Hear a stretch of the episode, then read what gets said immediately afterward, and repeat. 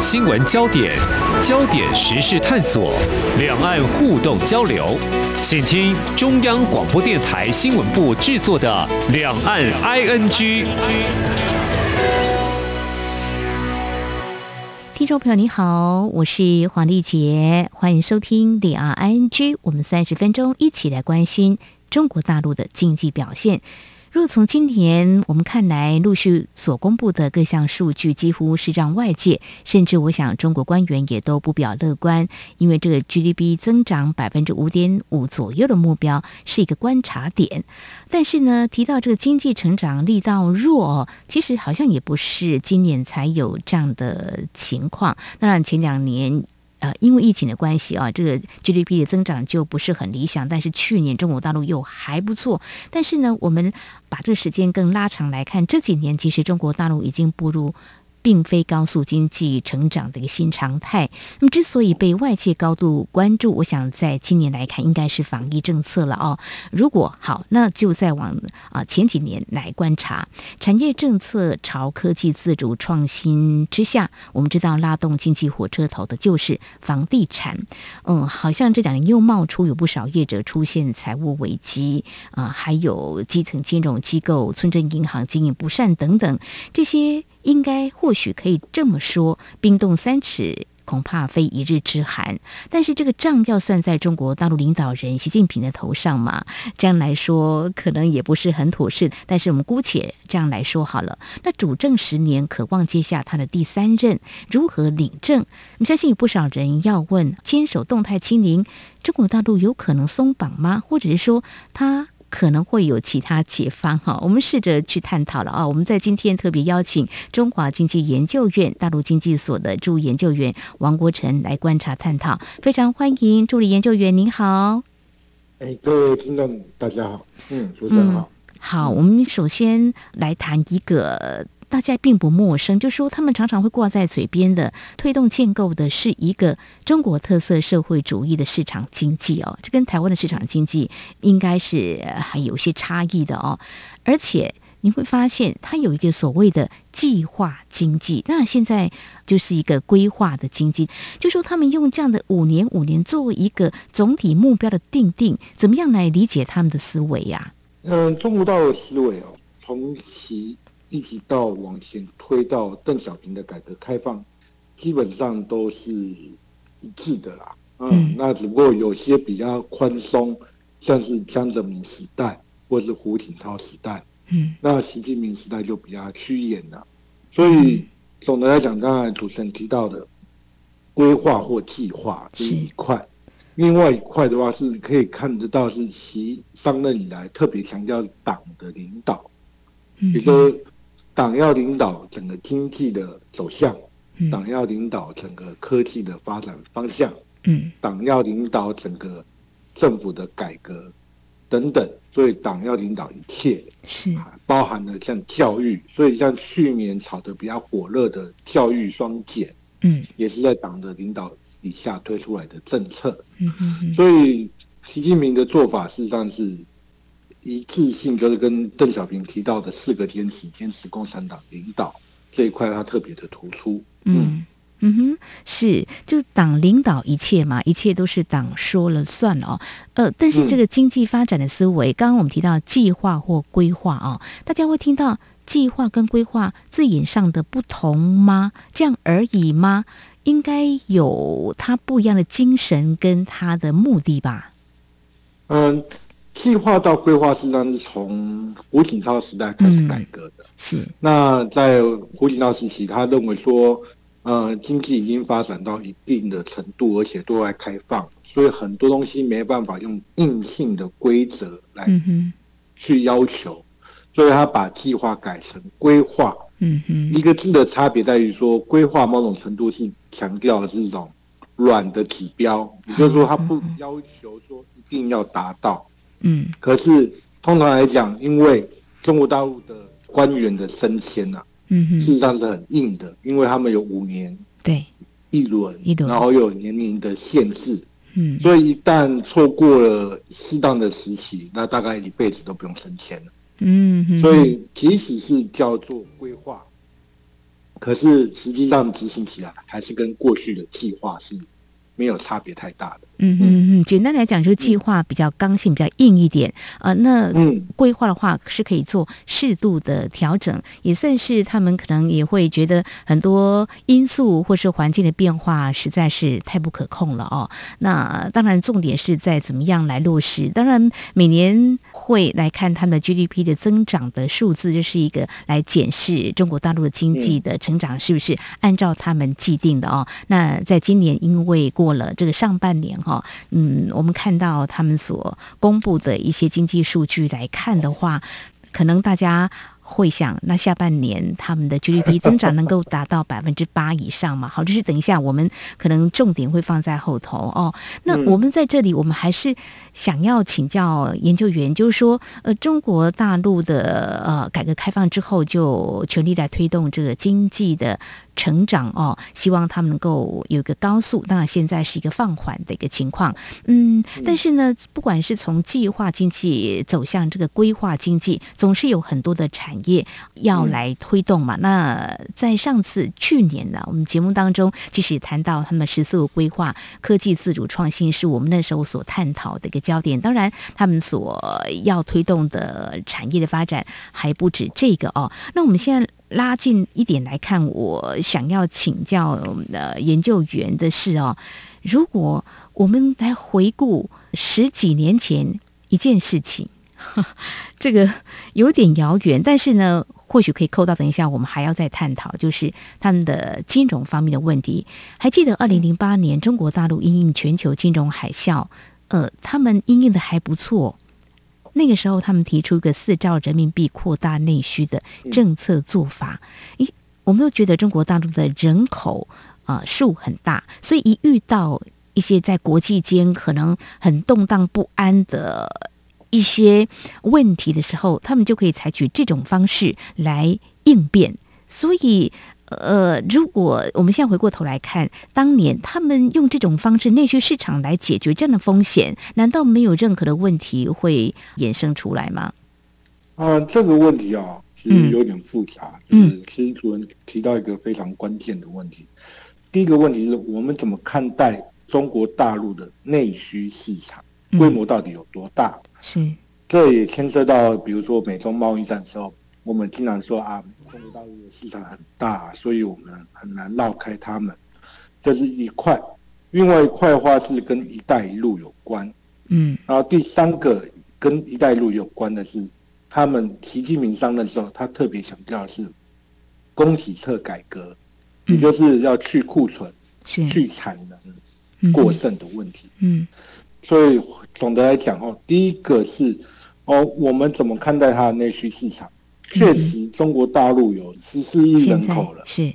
可是他们各个省市之间仍然是存在着行政上面的藩篱。比如说上海的检疫认证，不见得可以适用在四川。哦。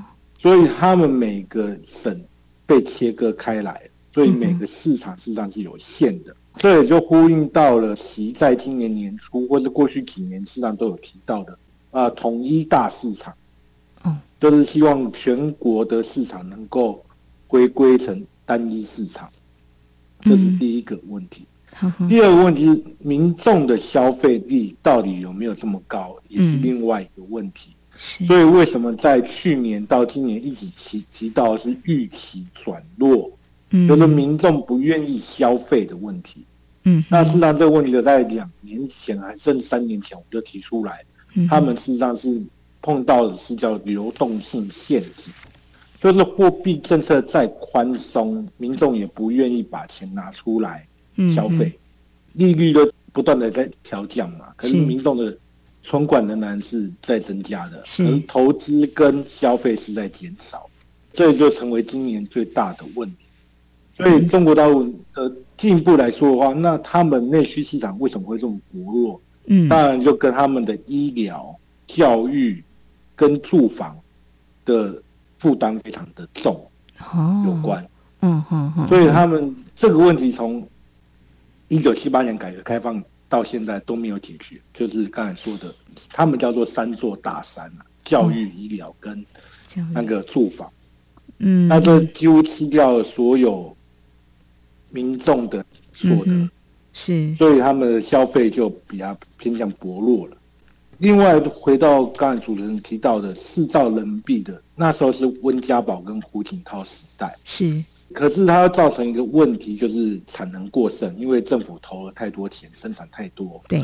所以它第一个在国内呢，就开始要去库存，嗯，就刚才回到习近平讲的，嗯、就是去掉产能，去掉库存，那个生产过剩部分。嗯、那怎么去掉呢？就是呼应到二零一三年，他提出“一带一路”，就是把它给卖到“一带一路”，是，甚至说实在的，也可能不是卖，嗯，什么意思呢？就是我帮你铺铁路，帮巴基斯坦铺铁路，而这笔钱铁轨的铁怎么来？嗯，中共出的，哦、所以呢，名目上面巴基斯坦向中国大陆欠了一笔钱，嗯，而那笔钱有没有还，那就是后话了。是，所以当他还不起的时候，就变成说他去抵押港口啊，抵押铁路啊，抵押机场等等，像斯里兰卡的港口，透过这样去解决四兆人民币带来的。问题，所以在疫情之后，他也发了两次特别国债，他们就特别的关注到说不要制造产能过剩，所以这是他对于胡锦涛跟温家宝时代的修正。嗯嗯，好，非常谢谢研究员。刚提到一个统一大市场哦，就是说要变成迈向一个单一市场，嗯、这恐怕也不太容易，是不是？必须要解决什么样的问题呢？嗯他们现在要做的，当然就第一个是流通环节的一些障碍的打通，对不对？堵点，还有认证、跨省的认证。刚才提到的，比如说像是医疗产品或保健产品认证、食品检验检疫，不只是对台湾嘛。我们这一波因为裴洛西来，是我们的某些食品一百多家一千项产品被拒绝，那就是因为食品的。标准，嗯，他们各省之间也是有不同的标准。那接下来的话就是人的问题，刚才说的是货物和物流，那接着人的流动也有问题，比如说农村的怎么去到城市落户，对，他们不像台湾呐，就是我们自由移动迁徙，嗯，可能很难想象，他们的农村的人是不能到城市去。落户的不能说我的户口迁到城市去，所以呢，他们现在就要解决这件事情，嗯哼哼哼，让人员可以自由的移动。哇，这是一个大工程，也是一个很大的政策的改变，哎、嗯，对对对对，嗯，因为嗯，讲到更古老的话，就是说，在毛泽东时期，因为国家那他们是公共财产制嘛，是。国家要照顾所有的人，对，所以他们。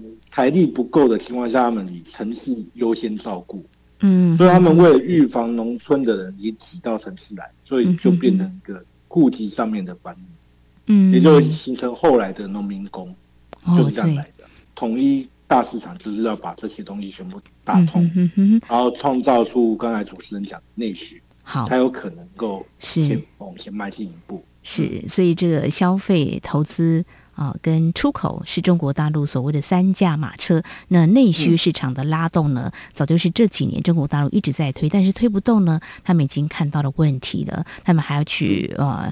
再向下来解决一些根本的一些结构上的问题、哦，我想这对中国大陆来说呢是挑战之一、哦。我想在稍后节目后半阶段呢，我们再继续请中经院大陆经济所的助理研究员王国成来跟我们谈一谈哦。那我们刚刚只是点到了一些中国大陆改革开放之后，他们在制定一些经济政策，推动经济成长到底有什么样的思维？那么我们从中呢看到一些问题，来看中国大陆。到底他们是用什么样的方式来面对他们问题？怎么样来应应解决？稍后节目后半阶段呢，我们就要触及到刚才事实上呢，研究员也已经有提到了哈，怎么样去让这个呃市场能够一统化了，统一大市场哈，这个消费也能够拉动。我想有很多的挑战呢，我们看起来应该是有。呵呵，那怎么样来解决？他们可能会有什么样的思维？我们节目稍后回来。今天的新闻就是明天的历史，探索两岸间的焦点时事，尽在《两岸 ING》节目。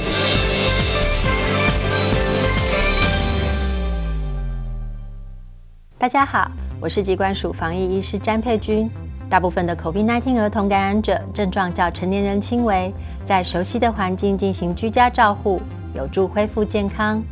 如果儿童活动力不佳、嗜睡，或者是出现喘或呼吸困难等警示症状，请立即联系一一九，紧急时可由家长接送前往医院。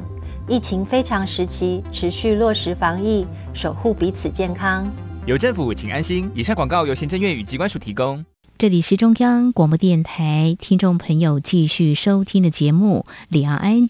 我们在今天节目当中邀请到中华经济研究院大陆经济所助理研究员王国成来为我们特别观察解析中国大陆经济的发展。其实这问题很大，但是我们挑几个呃媒体所关注的一些面向。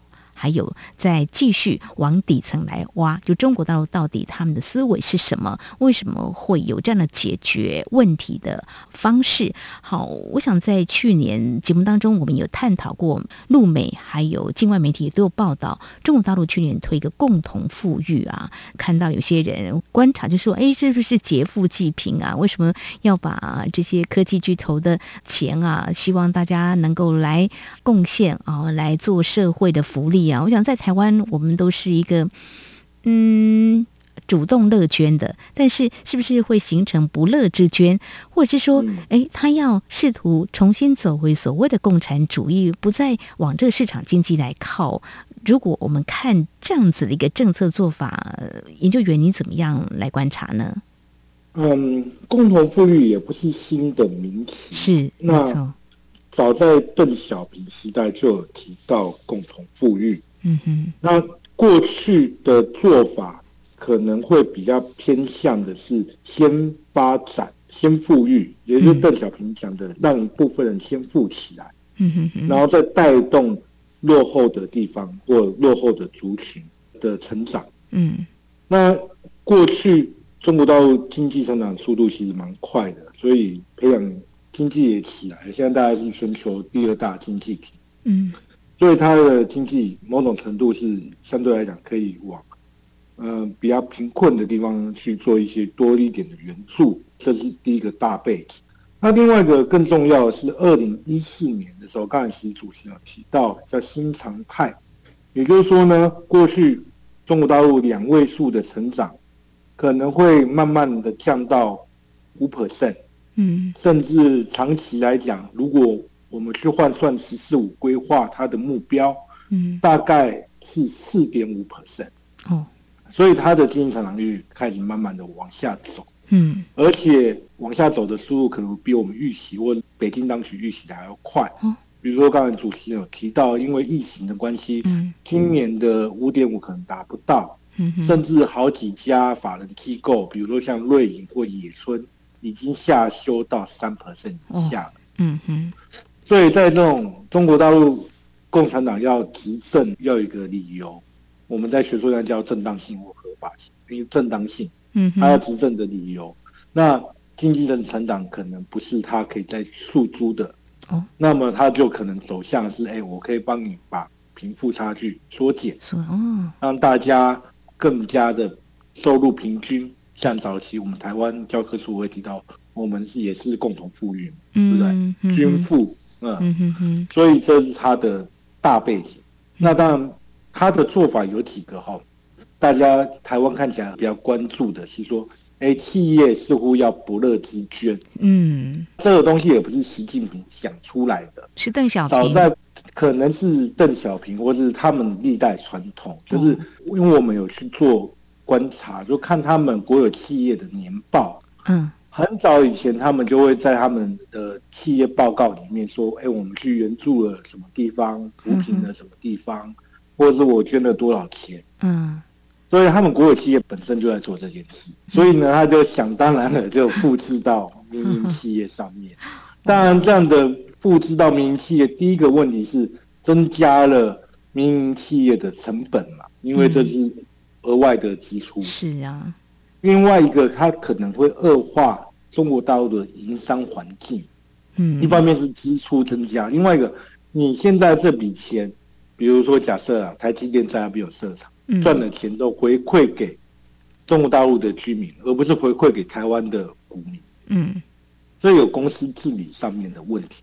嗯，对啊，那这个东西要怎么算？你这个企业获利不是理所当然要优先回馈给股民吗？怎么会变成优先回馈给中国大陆的居民？没错。对啊，那等于是企业亏钱了。那我这投资不是股民的损失了？嗯哼。所以说后续可能还会有公司治理上面的问题。嗯哼。所以为什么到今年以来，他几乎是不提共同富裕的？大概是上个月又在稍微的提到一次共同富裕。嗯哼，嗯，所以这个东西可能往后，嗯，二十大之后，当然，我觉得这个是方向啦，是，嗯，方向是这样子，可是哪时候会推出来，还要还要再观察。嗯，他们可能看市场的反应嘛。如果吓跑一些外资的话，如果太厉害的话，好像也不是一个。很好的一个政策嘛，哦，那提到这个，就是呃，也同时在前两年也被媒体呢高度关注的，就是房地产泡沫的问题啊。嗯，其实提到这个，像二零一一年也有温州商人炒房，这个民间高利贷泡沫的一个破灭，好像又噩梦重演哦。呃，但是 对这个中国恒大集团，呃，前两年爆发这个财务危机就浮上台面啊，那大家就会说，难道这个政府都？哦，不做监管了吗？不是有监管单位吗？还是因为它有些结构性的问题就没有办法落实？而且我刚刚已经说了，房地产是中国大陆啊拉动中国大陆经济发展的一个火车头。如果全部都不动的话，这个影响更大。而且现在以今年来看的话，要达到官方所定下 GDP 增长百分之五点五的目标，刚才研究员也有提到。应该是很困难哈，因为外界都不是那么乐观预估，所以是不是就是说他们可能会高高举起，到后来是轻轻放下？因为他们目前还是看到经济成长放缓，放缓也不能够下滑到很严重，否则会没有办法处理，会这样子吗？嗯，房地产泡沫问题在中国大陆实际上是根深蒂固的，嗯嗯嗯，华人的特有特色就是。嗯有土是有财，有钱就是投资到房地产，而不是股市，所以两岸皆蓝了。问题就是说，这个房地产泡沫大家都知道，尤其北京当局也都知道。嗯，那你要不要去处理？你当下去处理，可能让泡沫提前爆掉。嗯，可是你如果不去处理房地产泡沫的问题，后续可能会。越来越严重，伟大到都有可能是整个系统性的崩溃，或者根本无法处理。嗯嗯嗯。那显然，习近平是选择了前面那一种做法，就是去年就去处理房地产的问题。嗯。只不过我觉得他低估了房地产泡沫的复杂性啊，所以到去年处理到恒大的时候，他就处理不了。嗯。所以到今年就。一直拖着就没再动，嗯哼，这是一个。嗯哼，那接着要问的是，为什么是去年处理？对，去年不止处理了房地产的问题，也处理了网络平台的问题，反垄断的问题。嗯，那是因为在回到前一年，他们都有一个刚才主持人提到的规划或计划的习惯。嗯，所以他们在前一年的二零二零年的中央经济工作会议，他就特别提到了明。二零二一年是一个宝贵的时间窗口，为什么这么说呢？嗯嗯、因为二零二零年是一个疫情刚爆发，是，所以中国大陆的经济跌入到谷底。嗯，那二零二一年因为基期比较低的关系，所以经济成长率可以有可能会有双位数，那时候估有人估到十位十 percent。嗯嗯，所以那我作为一个习近平或北京当局，我来打一下房地产，我来打一下网络平台。应该可以。那我还有六 percent，是。那那六 percent 还是在我新常态可以接受的。哦，好好好。所以为什么去年叫宝贵的时间窗口？嗯。那为什么到今年就不处理了？对。因为宝贵的时间窗口 过去，过去关上了。所以今年的网络平台，我们在年初就预期不太会去处理它了。哦。那因为嗯哼，基期不一样，没错。那时间点不一样，所以。房地产的问题也一样，就就不去处理了。嗯哼，所以可以看到今年他们的工作重点在去年年底要求的是防范债务风险哦，或是违约风险，嗯，嗯，能救的就赶快救。嗯哼哼，哼，而是我觉得习近平他可能忘掉一点，就是我们常讲经济要起来，那个需要动能，是。像飞机一样起飞是要一个缓慢起飞的过程，引擎。可是你下坠是很快的，对，所以呢，他的房地产已经搞到很惨了，所以他没有预期到，哎、嗯，起不来，他可能觉得打一打我我不打你了，那你就起来了，嗯，可是没有想到就起不来了。所以，他这是今年的预期之外的问题。是，所以这个拿捏还非常的重要哈。所以他们怎么样来救经济哦？嗯、那看到现在还有可能变成是会不会雪上加霜？就是防疫动态清零就没有放松啊。我们看到美国有线电视新闻网 CNN 一个统计哦，光是从这个八月二十号以来，中国至少就有七十四座城市，合计就三点一三亿人口处于全程封控。部分的行政区或小区是封控状态。那媒体高度关注的是前几个月的上海两个月的封城哦。那其实我们的听众朋友有时候会跟我说，我们这边又封了，就是一直反反复复了哈，在不同的省市，所以它可不可能会改变呢？当然，大家。揣测不松绑或不改变的原因，可能是自制疫苗效力很差吗？或证明在中国治理下的制度比较优越吗？那是这样子的话，我们 一般民众或许跟我一样会想，那这样不是要陷入你到底要救经济还是政治权力的稳固这样的拉锯会比较重要？我想最后。我们来谈这个，应该是中国大陆的领导者会去想的。但是我们也试着来看，有些人会期待说，中共二十大之后是不是有可能改变？研究员，那你在看中国大陆他们在推动经济政策的一些思维，你怎么样来看？他们现在面对这个应该是没有经验可循的 哈一个难题呀、啊。嗯，疫苗或清零的问题哦。嗯，你看我大概在年初的时候就已经像。部会报告过，大概会拖到二十大以后。哦，果不其然，是应该不会在二十大之前结束了。嗯、那哪时候会结束呢？我当初的预判是在二十大之后就可能会缓步的放开。嗯嗯嗯。那不过参加过几场的讨论会，我觉得可能会拖到明年了。哦、最乐观的情况，比如说疫情。夏天比较缓和嘛，是，所以它不可能会急在冬天就开放。嗯哼哼。所以按照这种情况，那春天又气候多变化，所以可能会拖到明年的夏天。反而现在来讲是最乐观的情况，悲观的情况可能会拖到三到五。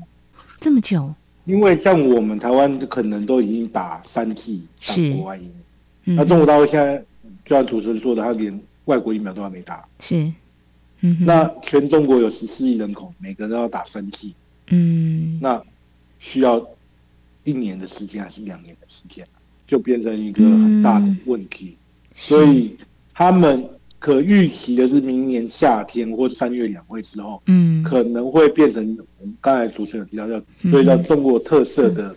开放嘛，慢慢的开放，慢慢的开放，不过整个过程会拉得很长，嗯、很长哈、哦。他们会不会打这国外的疫苗，也是一个观察点，还是他们在等待自制疫苗？嗯、他们对他们自己是很有自信的，但是这个经济可以容忍三到五年的低速的一个。成长嘛，好，这也是中国大陆领导人要面对的一个很严肃的课题。好，我们在今天呢，针对中国大陆从改革开放之后所走的一个经济发展，怎么样调整方向？我们从近期的几个重要的问题来做一些检视，他们怎么样走出困境，有什么样的思维？那目前是不是有累积一些问题还没有根本解决？未来又有哪些挑战呢？好，我们在今天非常感谢中华经济研究院大陆经济所助理研究员王国成的观察解析，非常谢谢研究员，谢谢您。好，谢谢主持人，谢谢听众。好，以上就是今天两岸安居节目，非常感谢听众朋友您的收听，黄丽杰祝福您，我们下次同时间空中再会。